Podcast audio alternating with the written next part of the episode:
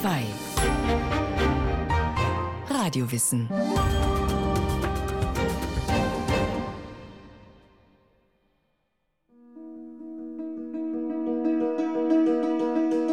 Als ich noch ein Seepferdchen war, im vorigen Leben, wie war das wonnig, wunderbar, unter Wasser zu schweben. In den träumenden Fluten wogte wie Güte das Haar der zierlichsten aller Seestuten, die meine Geliebte war. Die leben monogam, also Zeit ihres Lebens zusammen in einem Paar, in einem Festen und entwickeln da eine ganze Reihe von Ritualen praktisch, um diese Beziehung zu festigen. Wir senkten uns still oder stiegen, tanzten harmonisch umeinander, ohne Arm, ohne Bein, ohne Hand wie Wolken sich in Wolken wiegen. Das ist so ein morgendlicher Begrüßungstanz. Morgens fängt normalerweise das Männchen an, dass es auf das Weibchen zuschwimmt. Es wird dann normalerweise in der Farbe deutlich heller. Und je nach Situation kann der zum Beispiel dann diese Bruttasche ein bisschen aufblähen und bekommt dann einen ganz dicken Bauch. Dann nicken die Männchen häufig zusätzlich auch noch mit dem Kopf und umtanzen dann so ein bisschen das Weibchen. Und je nachdem lässt sich das Weibchen dann mehr oder weniger intensiv darauf ein. Sie spielte manchmal graziöses Entfliehen, auf das ich ihr folge, sie hasche, und legte mir einmal im Ansicht ziehen Eierchen in die Tasche. Bei dem richtigen Balztanz wird das dann noch äh, stärker intensiviert, indem die Tiere dann halt wirklich sich auch von ihren Festhaltegelegenheiten, also das sind dann äh, Seekras zum Beispiel typischerweise, sich davon lösen und wirklich in das offene Wasser nach oben aufsteigen und sich an den Schwanzspitzen eigentlich festhalten gegenseitig. Und dabei werden die Eier übertragen in die Bruttasche von dem Männchen. Sie blickte traurig und stellte sich froh, schnappte nach einem Wasserfloh und ringelte sich an einem Stängelchen fest und sprach so ich liebe dich. Sie fallen einfach völlig aus dem Schema Fisch raus und das macht sie einfach extrem interessant. Das Seepferdchen ist ein ganz besonderer Fisch. Mit seinem aristokratischen pferdeähnlichen Kopf, den Glubschaugen, die es unabhängig voneinander bewegen kann wie ein Chamäleon, dem langen Greifschwanz, der einem Affen gehören könnte, und der Bauchtasche, die an den Beutel eines Kängurus erinnert. Schuppen besitzt dieser Fisch keine, auch keine Schwanzflosse. Schwimmen ist nicht seine Stärke. Dafür schwebt er aufrecht durchs Wasser, wie ein Wesen von einem anderen Stern. Als ich noch ein Seepferdchen war, schwärmt der Dichter und Maler Hans Gustav Bötticher, sein Künstlername Joachim Ringelnatz. Wie war das wonnig, wunderbar, unter Wasser zu schweben. Seestütchen, Schnörkelchen, Ringelnass. Wann war wohl das? Ringelnass war im 19. und Anfang des 20. Jahrhunderts der seemännische Fachausdruck für das Seepferdchen. Hat sich der Dichter, der als junger Mann erst einmal Matrose wurde und während des Ersten Weltkriegs als Marineleutnant zur See fuhr, davon inspirieren lassen, als er seinen Künstlernamen wählte? Auf jeden Fall besaß Ringelnatz eine Vorliebe für diesen Fisch. Oft trug er sein Gedicht Seepferdchen auf Kleinkunstbühnen vor – seine Huldigung ihres außergewöhnlichen Liebestanzes unterstrich er dabei mit eigenen skurrilen Tanzbewegungen. Einem Freund baute er zur Hochzeit eine Installation aus getrockneten Seepferdchen.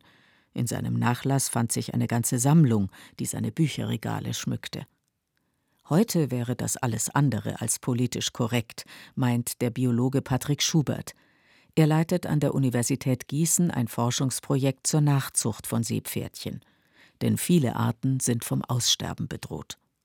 Da ist ein Grund natürlich die Zerstörung von Lebensräumen. Lebensräume sind in erster Linie Seegraswiesen zum Beispiel. Die werden durch Fischerei zerstört, durch Grundschleppnetze, die durch diese Seegraswiesen gezogen werden.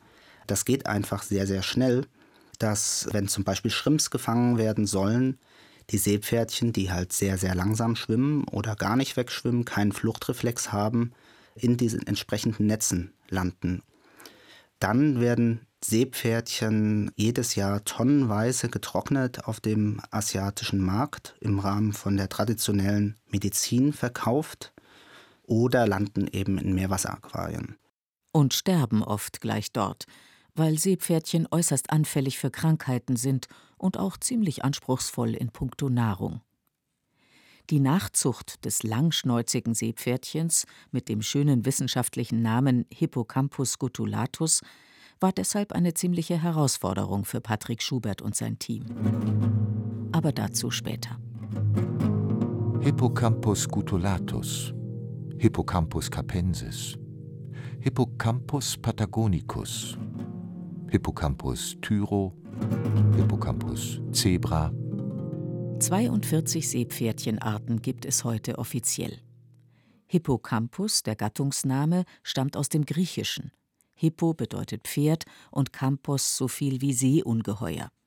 In der griechischen Mythologie ist Hippocampos ein Fabelwesen mit dem Kopf eines Pferdes und dem Hinterteil eines Fisches, das verschiedenen Meeresgöttern als Zugpferd oder Reittier dient.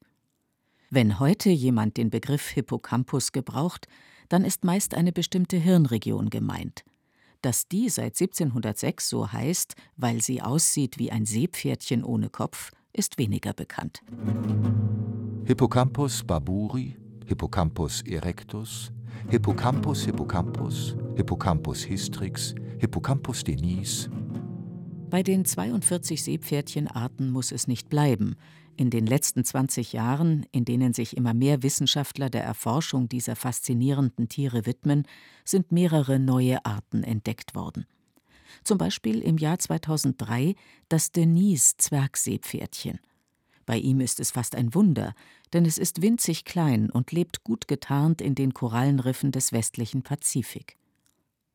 Wirklich groß wird keine Art, das Dickbauchseepferdchen etwa 35 Zentimeter und gehört damit schon zu den größten Vertretern. Doch das Denise-Zwergseepferdchen wird nur ein bis zwei Zentimeter groß, ist also fast noch kleiner als das normale Zwergseepferdchen. Die kanadische Meeresbiologin Sarah Lurie beschreibt es in ihrem Buch Seahorses: A Life-Size Guide to Every Species. Hippocampus denise ist viel aktiver als Hippocampus bargibanti. Es löst sich oft von den Korallen ab, rollt seinen Schwanz unter seinem Bauch zusammen und schwimmt über den Korallen im offenen Wasser. Es ist auch in stärkerem Maße sozial aktiv. Einzelne Exemplare haben manchmal engen Kontakt mit mehr als einem Partner. Und in einem Fall wurde ein weibliches Exemplar beobachtet, wie es länger andauernde Bindungen zu zwei Männchen gleichzeitig unterhielt. Es war das erste Mal, dass Polyandrie bei Seepferdchen beobachtet wurde. Viel Männerei also bei den sonst so monogam lebenden Seepferdchen. Dieser Winzling ist mehr als besonders. Hippocampus angustus, Hippocampus abdominalis, Hippocampus dibelius, Hippocampus raidi. Was allen Arten gemeinsam ist, Seepferdchen sind Meister der Tarnung. Es gibt sie in fast jeder Farbe, und die ändern sie nicht nur, wenn sie in Liebeslaune sind.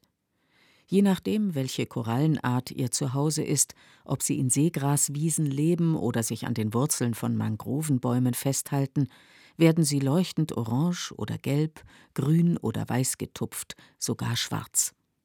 Der Camouflage sind keine Grenzen gesetzt. Viele Arten passen sich auch der Form nach ihrer Umgebung an. Das Zwergseepferdchen beispielsweise wurde 1969 nur entdeckt, weil ein Wissenschaftler aus Neukaledonien für das Aquarium der Hauptstadt Seefächer sammelte und irgendwann feststellte, die roten Auswüchse, die so typisch sind für die Korallenart der Gattung Muricella, gehören zu einem Seepferdchen. Patrick Schubert. Seepferdchen sind unglaublich langsam und träge. Und das muss aber eigentlich so sein, weil diese Tiere setzen nicht auf Flucht, die setzen auf Tarnung. Und indem die sich so langsam bewegen und normalerweise ja auch in ihre Umgebung sehr gut integrieren, sei das farblich, sei das von der Form. Es gibt Seepferdchen, die so richtige wie Fetzenartige Anhänge bilden und teilweise auch mit Algen zum Beispiel bewachsen sind. Wäre das natürlich nicht besonders clever, sich jetzt sehr schnell zu bewegen, weil das weckt dann Aufmerksamkeit. Seepferdchen führen ein ruhiges, überschaubares Leben. Ein kleines Gebiet von nur einem bis wenigen Quadratmetern ist ihr Zuhause. Dort schwimmen sie auch nicht groß umher, Die meiste Zeit halten sie sich mit ihrem Greifschwanz irgendwo fest, um von der Strömung nicht weggetrieben zu werden, und warten darauf, dass ihnen die Nahrung sozusagen vor die Schnauze schwimmt. Sarah Lurie Abhängig von ihrem Lebensraum halten sich Seepferdchen an ganz verschiedenen Dingen fest. An Seegrashalmen, Korallen, Schwämmen, Seefächer, Mangrovenwurzeln und sogar an Bojen, Anlegestellen oder, unklugerweise, an stationären Netzvorrichtungen. Seepferdchen sind treue Wesen, nicht nur in der Liebe. Ein Exemplar der Art Hippocampus comes hielt sich in den zwei Jahren, in denen es beobachtet wurde, immer am selben Korallenzweig fest. Sie bewegen sich extrem langsam und eher wenig, dafür fressen sie umso mehr. Ein Wunder, dass diese Tiere so grazil sind. Tatsächlich saugen sie ungeheuer viel Plankton und winzige Krebse in sich hinein. Zähne haben sie nämlich keine. Sobald etwas an ihrem Maul oder besser gesagt oberhalb davon vorbeischwimmt, ist es mit der Beschaulichkeit vorbei. Blitzschnell wird das röhrenartige Maul nach oben aufgerissen, dabei entsteht ein verhältnismäßig heftiger Laut. Blüpp, und schon rutscht die Beute mehr oder weniger unverdaut in ihren Darm. Seepferdchen haben keine Zähne und nur ein sehr einfaches Verdauungssystem, ohne einen abgetrennten Magen. Daher ist ihre Verdauung nicht besonders effektiv. Das kann für ihren großen Appetit verantwortlich sein. An einem einzigen Tag kann ein Seepferdchen mehrere tausend kleine Beutetierchen fressen. Die meisten Seepferdchenarten leben in geringer Tiefe von bis zu 40 Meter, mit einigen Ausnahmen. Das nur 5 cm große Hippocampus minotaur zum Beispiel findet man vor Australien in bis zu 110 Meter Tiefe. Seepferdchen gibt es fast überall auf der Erde, in allen tropischen, subtropischen und gemäßigten Meeren. Wirklich kalt mögen sie es nicht, deshalb kommen sie in den arktischen oder antarktischen Breiten nicht vor. Was sie auch nicht mögen, ihr Zuhause mit vielen anderen ihrer Art teilen zu müssen. Am liebsten sind sie zu zweit.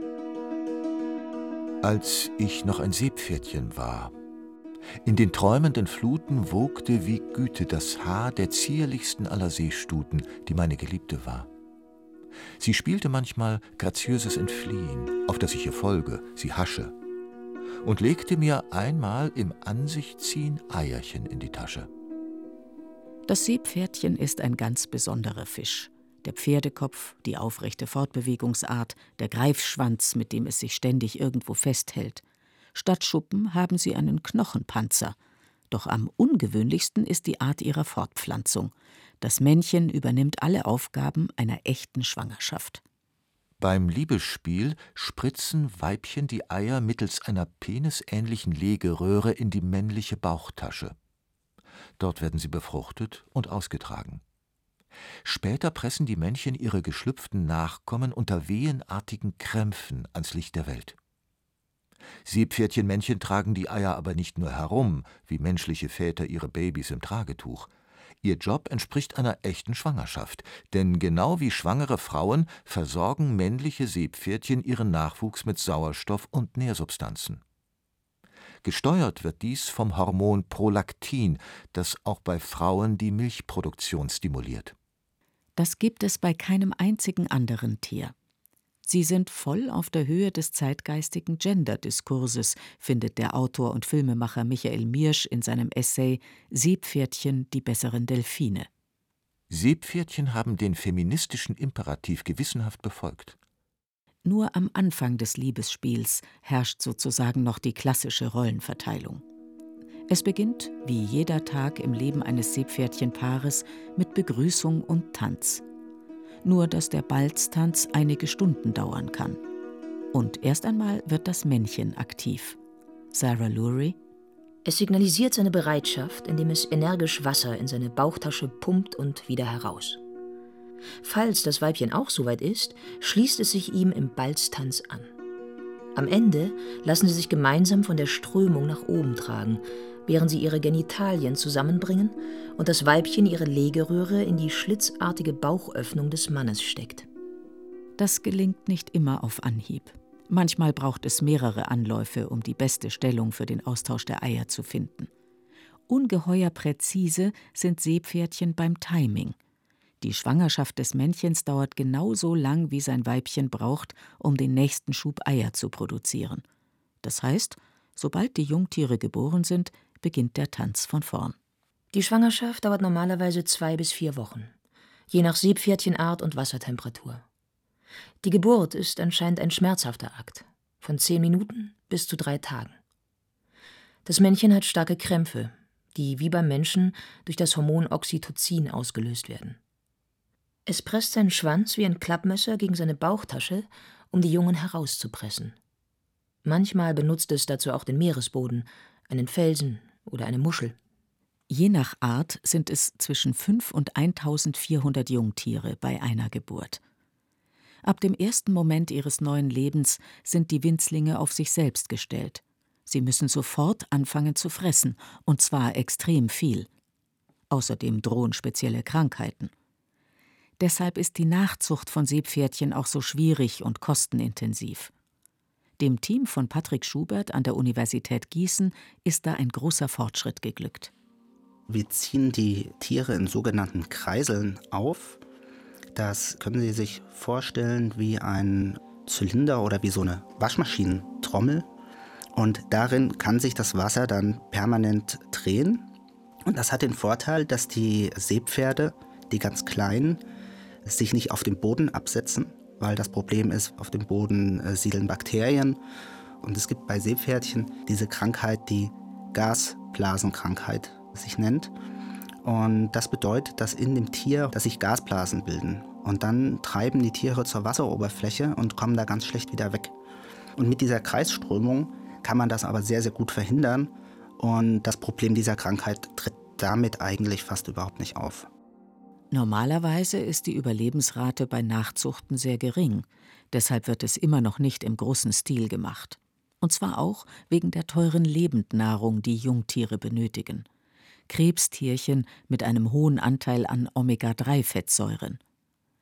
Das Gießener Forscherteam, das aus Biologen, Veterinärmedizinern und Ernährungsphysiologen besteht, hat auch dieses Problem gelöst.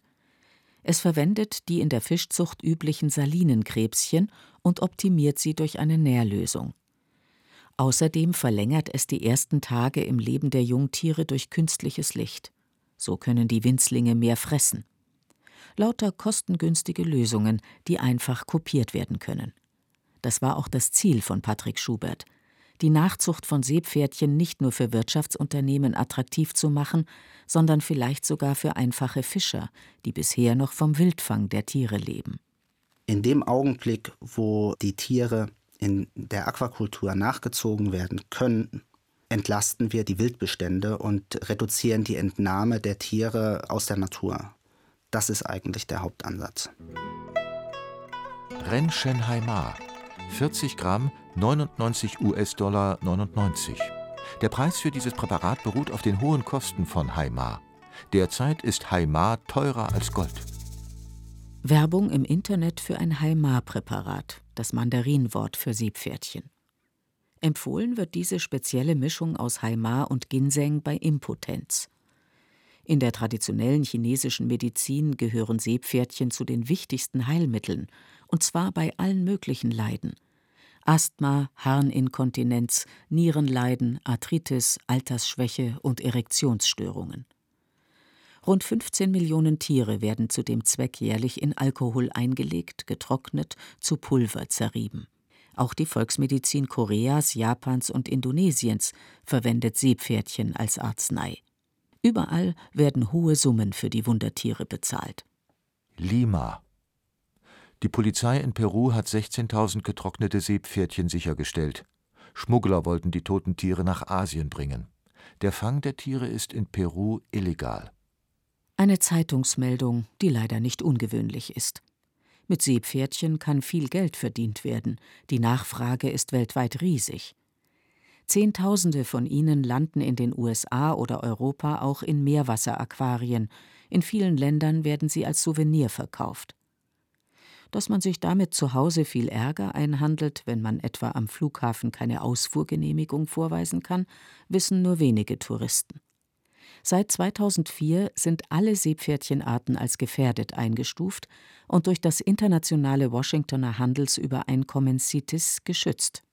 Wenn Sie zum Beispiel im Frankfurter Zoll nachfragen, werden da regelmäßig getrocknete Seepferdchen aus dem Gepäck gezogen. Das ist auch ein Problem des Washingtoner Artenschutzabkommens. Dieses Gesetz regelt nur den Handel zwischen den Ländern. Und das regelt also nicht, dass zum Beispiel in Indonesien oder wo auch immer ist es in dem Sinne dann nicht strafbar, die Tiere aus dem Meer zu holen und vor Ort zu verkaufen. Strafbar ist, die Tiere dort zu kaufen und nach Deutschland zu bringen. Und dieses Problem ist aber häufig leider bei den Touristen noch nicht so präsent. 180 Länder haben sich verpflichtet, den internationalen Handel nur in dem Maß zu erlauben, als er den Fortbestand der Seepferdchenarten nicht gefährdet. Also Ausfuhrgenehmigungen, Überwachung von Importen, jährliche Dokumentationen an die CITES-Behörden. Das ist ein großer Fortschritt, theoretisch. Die Praxis sieht in vielen Ländern weniger rosig aus. Oft fehlen die finanziellen Mittel zur Umsetzung, aber auch der politische Wille. Manche Länder wie Indien, Malaysia, Indonesien und die Philippinen haben den Export von Seepferdchen ganz verboten. Nationale Beschränkungen gibt es jedoch keine. Das ist, gerade in dieser Region, in der sehr viele Fischer vom Seepferdchenfang leben, fatal. Dieses Verbot der Exporte bedeutet, die Länder sind nicht mehr verpflichtet, für Nachhaltigkeit zu sorgen. Im eigenen Land kann der Handel uneingeschränkt weitergehen. Und auch international findet er noch statt aber auf inoffiziellen und nicht dokumentierten Wegen. Ist das Washingtoner Artenschutzübereinkommen also nur ein Papiertiger, so zahnlos wie die Seepferdchen selbst? Sarah Lurie zieht in ihrem Buch Seahorses A Life-Size Guide to Every Species trotz allem eine eher positive Bilanz. In vielen Ländern ist dadurch erst ein Bewusstsein für die Gefährdung dieser skurrilen Tiere entstanden. Denn das Wichtigste ist das Engagement jedes Einzelnen. Ihre Empfehlung? Sich in Organisationen wie dem international tätigen Project Seahorse zu engagieren. Aber auch kleine Schritte helfen den Seepferdchen und ihren Lebensräumen. Lurie nennt ganz konkrete Punkte. Vermeiden Sie Shrimps zu essen. Kaufen Sie Meeresfrüchte nur aus nachhaltigem Fang. Setzen Sie sich für ein Verbot von Schleppnetzfischerei ein kaufen Sie keine wild gefangenen Aquarienfische oder kuriose Souvenirs. Spenden Sie für maritime Naturschutzorganisationen.